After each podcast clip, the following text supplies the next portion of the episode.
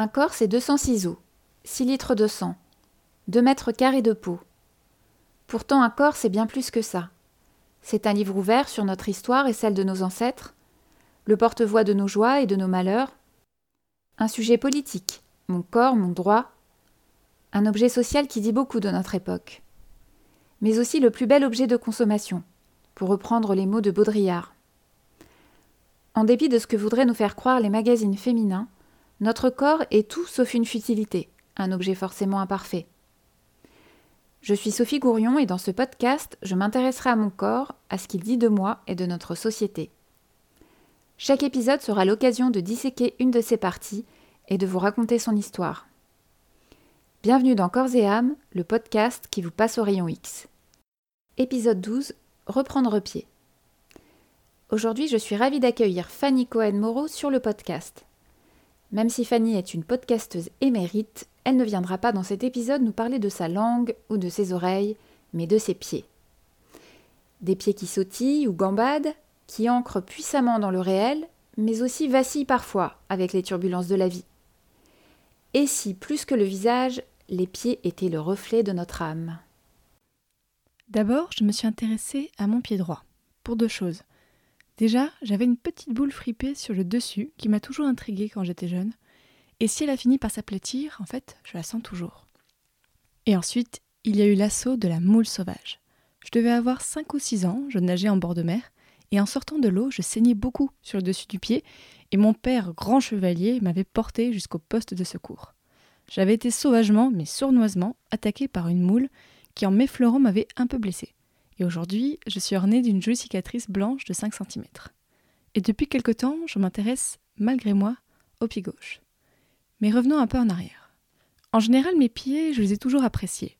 Je les trouve plutôt harmonieux, assez fiables et fidèles, qu'il s'agisse d'escalader des rochers ou de porter des talons. Bon, d'accord, parfois. Je l'ai découvert récemment, j'ai le pied plat. Enfin, les pieds plats. Je trouve ça bizarre qu'on ne me le dise qu'à 26 ans, qu'aucun médecin ne l'ait détecté avant, mais soit. J'ai un peu le pied grec, comme ma grand-mère, avec le deuxième orteil un peu plus grand que les autres. Bon, il y a bien le quatrième orteil gauche qui fait un truc chelou, comme s'il se blottissait contre le troisième, mais en vrai, je trouve ça mignon. Une fois, un pervers m'a demandé des photos de mes pieds. Plusieurs fois. Il me faisait tellement peur que je n'osais plus mettre des chaussures ouvertes au boulot, de peur de le croiser.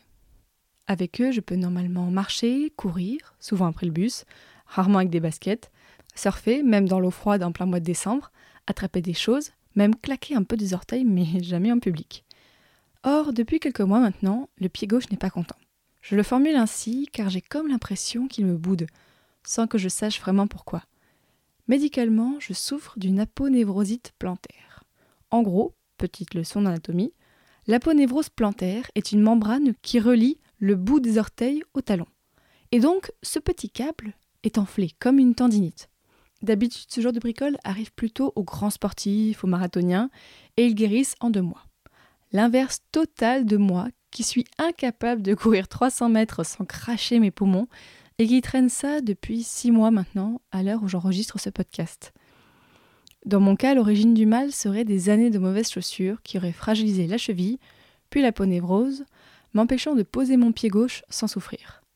Du jour au lendemain, cette douleur est apparue, bam, telle une sentence divine, une malédiction, inévitable et imprévisible, contre laquelle pas grand-chose n'est possible.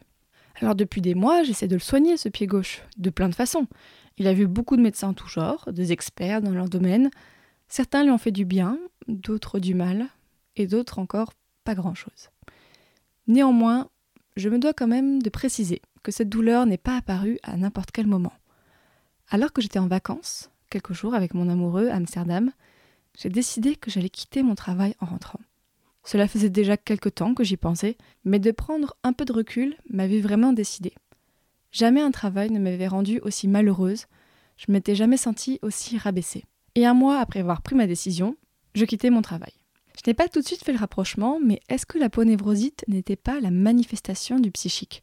Dans ce sens, la peur d'avancer, de me retrouver dans l'inconnu, de ne pas savoir où je vais, les pieds étant le moteur du corps, le moyen d'aller de l'avant, mais aussi notre base, ce sur quoi tout repose, désormais je n'avais plus de travail. Donc où est-ce que j'allais aller? J'ai eu de la chance. Il se trouve qu'une semaine après avoir quitté ce travail, on m'appelait pour m'en proposer un autre, pour l'été dans une très belle maison, j'étais heureuse. Et un mois plus tard, j'en trouvais un pour la rentrée exactement dans la branche que je désirais. Formidable, me direz-vous. Ma situation allait de nouveau être stable, donc les peurs de l'inconnu allaient disparaître. Mon pied irait forcément mieux. Sauf que je n'allais pas mieux.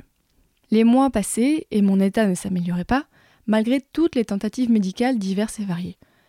Alors, j'ai continué d'explorer d'autres voies, moins cartésiennes, pour essayer de le soigner, pour qu'il cesse de m'handicaper et que je puisse aller de l'avant.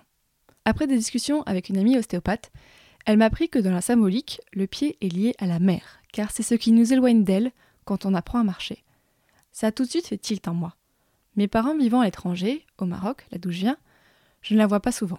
Et il est vrai que ces derniers temps, je la sentais un peu s'éloigner, prendre la distance. Peut-être pour justement me laisser mon indépendance, pour ne plus être sur mon dos, ou pour ne plus me casser les pieds.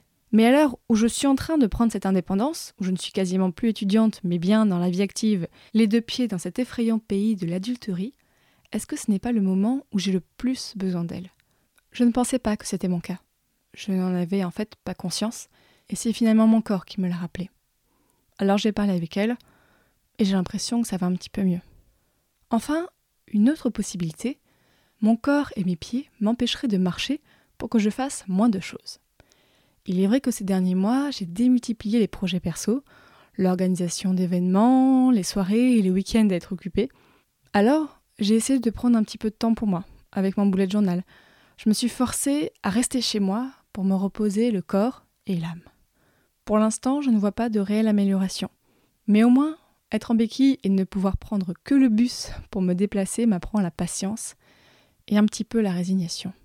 Étant gauchère, je m'appuyais beaucoup sur mon pied gauche. C'était mon pivot, comme au surf, mais tous les jours. Je considérais le pied gauche comme mon moteur, la partie agissante, avec le pied comme figure de proue, prêt à appuyer sur la pédale. Maintenant, ma démarche change. C'est le pied droit qui porte tout. Il prend le relais.